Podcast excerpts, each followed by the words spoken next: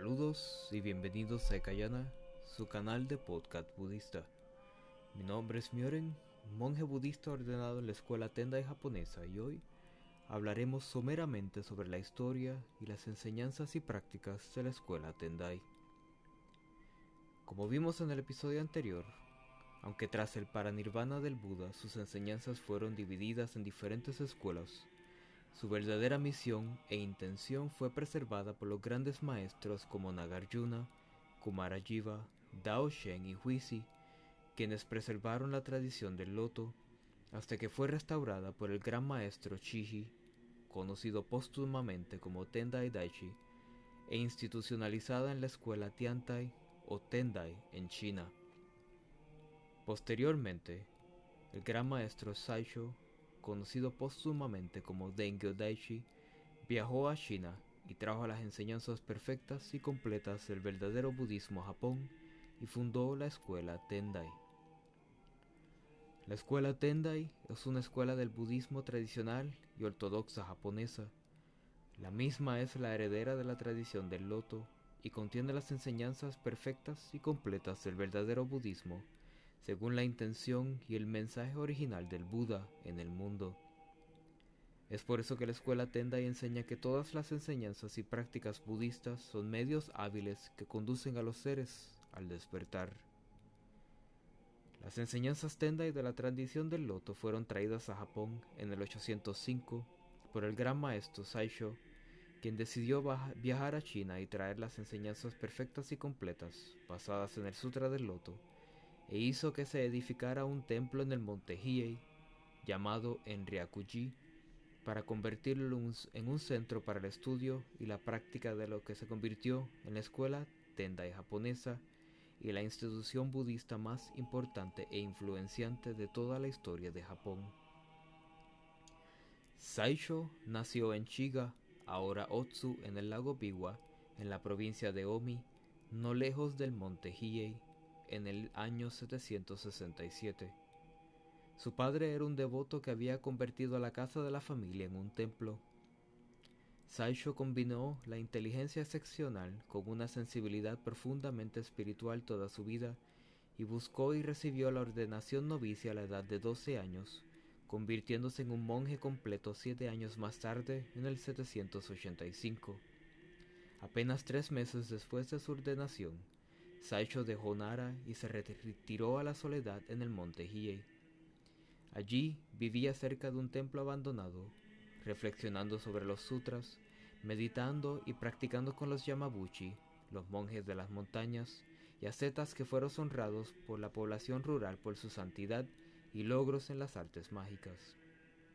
En el 788, Saisho construyó el templo Hien Sanji y talló y colocó como Honson u objeto de veneración una imagen de Yaku Shinyorai, el Buda de la medicina, y en él se reunieron otros monjes que también se habían retirado de Nara y llevaron a cabo un estudio riguroso de los textos sagrados favorecidos por la escuela Tienta y fundada por el gran maestro Chi en China.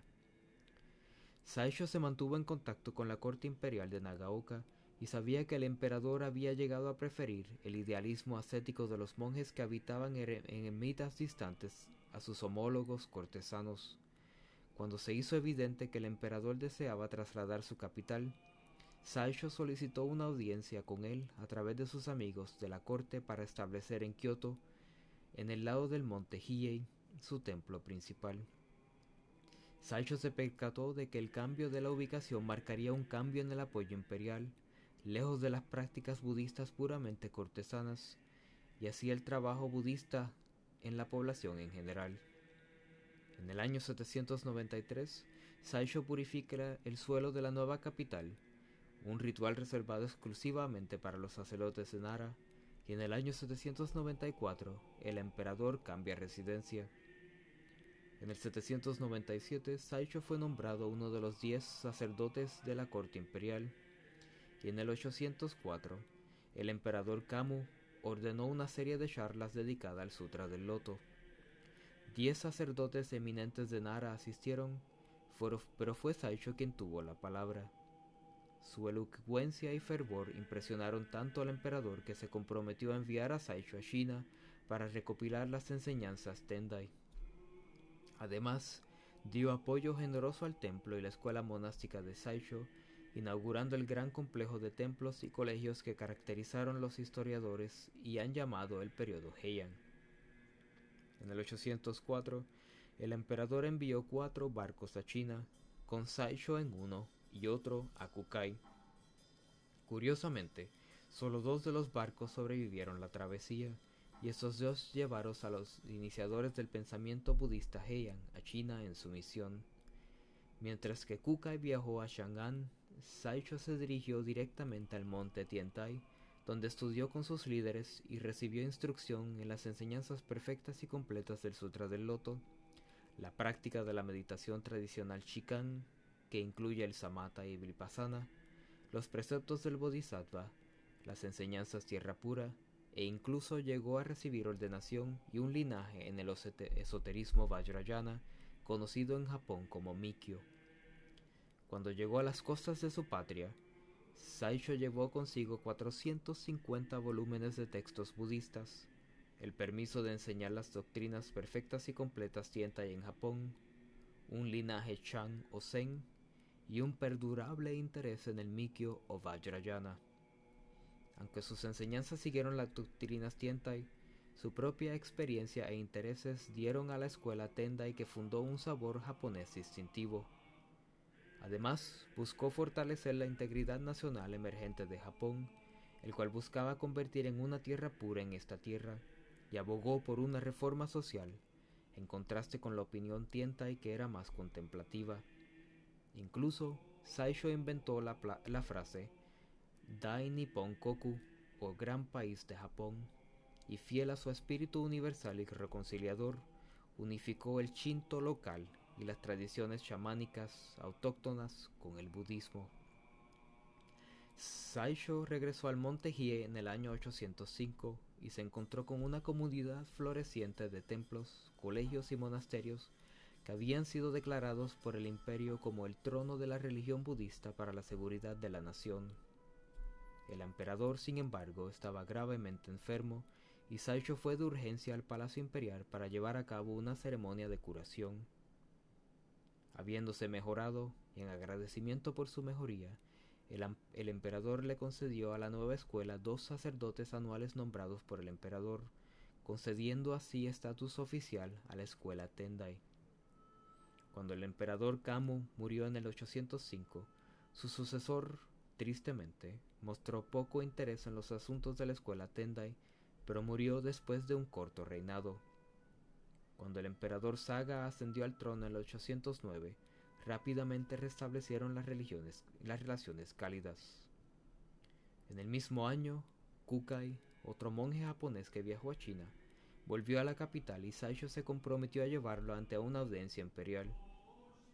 Saisho, tomó varios textos Mikyo prestados que Kukai había traído de Shangan e incorporó muchas ideas a la escuela Tendai. Pero a pesar de que los dos monjes mantuvieron relaciones de amistad durante varios años, sus temperamentos radicalmente diferentes finalmente los apartaron. Kukai no podía aceptar la opinión de Saisho de que todas las enseñanzas y prácticas budistas eran válidas y que la filosofía Tendai y la práctica esotérica Shingon eran idénticas. Incluso, Kukai se negó a prestarle a Saisho varios textos Mikyo, pero tal vez el acontecimiento más trágico en su relación fueron los extraños sucesos que rodearon a Taihan, un discípulo cercano de Saisho. Taihan había venido de Nara para unirse a la escuela Tendai tras encontrarse con Saisho y finalmente se convirtió en su discípulo más grande. En el año 812, Saisho nombró a Taihan su sucesor. Unos meses más tarde, Taihan abruptamente dejó el monte Hiei con el argumento de que no podía cuadrar sus obligaciones onerosas como sucesor con sus fracasos personales como monje, quedándose con Kukai. Cuando las súplicas de Saisho no obtuvieron efecto, él le confió a Taihan a Kukai para que aprendiera la enseñanza esotérica. Pero en el año 816 ya estaba claro de que Taihan no volvería, y Saisho mantuvo su corazón roto. Saisho mismo decidió dejar el monte Hiei y establecer su residencia en la zona de Kaito. Visitó el santuario del príncipe Shotoku de camino y pronto se encontró muchos monjes que simpatizaban con el movimiento Tendai. Apenas se instaló cuando recibió y escribió los principios básicos del Tendai Shu. Un brillante erudito de la escuela Hoso escribió una respuesta crítica y Saisho escribió un tratado sobre la escuela Tendai defendiendo el concepto del Ekayana o del vehículo único contra el concepto de los tres vehículos o trillana de la escuela Hoso.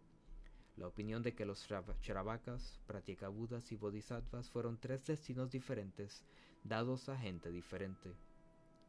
De repente, Saisho descubrió una fuerza y una confianza en sí mismo y en sus enseñanzas, y en el 818 dio un paso audaz. Él anunció que renunciaba a su ordenación y le pidió al emperador que le permitiera crear un centro de ordenación o kaidan de iniciación mahayana independiente fuera de las enseñanzas hinayana y de su viejo Vinaya, y regresó al monte Hiei para asegurarlo.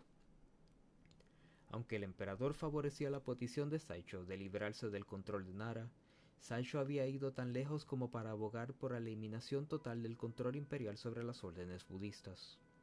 Nara, celosa de sus prerrogativas, buscaron denegación de la solicitud. Así, comenzó un arduo debate que se centró sobre cuestiones religiosas, pero tuvo enormes implicaciones políticas. Aunque Saisho no lograría ver su nuevo Kaidan o plataforma de ordenación en su vida, su muerte produjo el argumento más convincente. Su salud había sido frágil desde que había nombrado a Taihan como sucesor, pero la lucha extenuante por hacer realidad su sueño tuvo su efecto. Cuando murió a la edad de 56 años, en el 822, el emperador se entristeció enormemente. En una semana le concedió permiso para su nueva plataforma de ordenación tras su muerte. 44 años después, Saisho se convirtió en la primera persona en la historia de Japón que se le concedió el título póstumo de Daichi o Gran Maestro. El emperador Seiwa lo nombró Deigo Daichi, que significa gran propagador de la verdadera religión. Filosóficamente, la escuela Tendai no se desvió sustancialmente de las creencias que habían sido creadas por la escuela en China.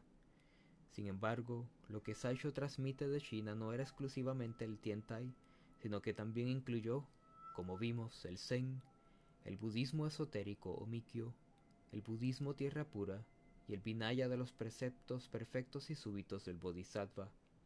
Esto perfeccionó la tradición del loto, añadiendo los elementos restantes que el gran maestro Chiji no pudo incorporar. La tendencia a incluir una serie de enseñanzas se acentuó en las doctrinas de los sucesores de Saisho como Enin y Einchin. Sin embargo, en los años posteriores, esta gama de enseñanzas comenzó a formar subescuelas dentro de la escuela Tendai. En el tiempo de Rogen ya había dos grupos distintos en el monte Hiei. El grupo Sanmon o grupo de la montaña que siguió a Enin, al cual pertenece nuestro linaje, y el grupo de la puerta o Jimon que siguieron al sucesor Enchin.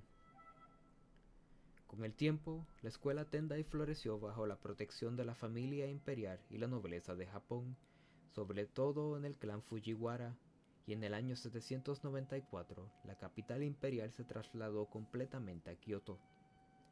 Así, el budismo Tendai se convirtió en la fuerza dominante del budismo y en la corriente principal en Japón por muchos años, y dio lugar a la mayor parte de los avances en el budismo japonés.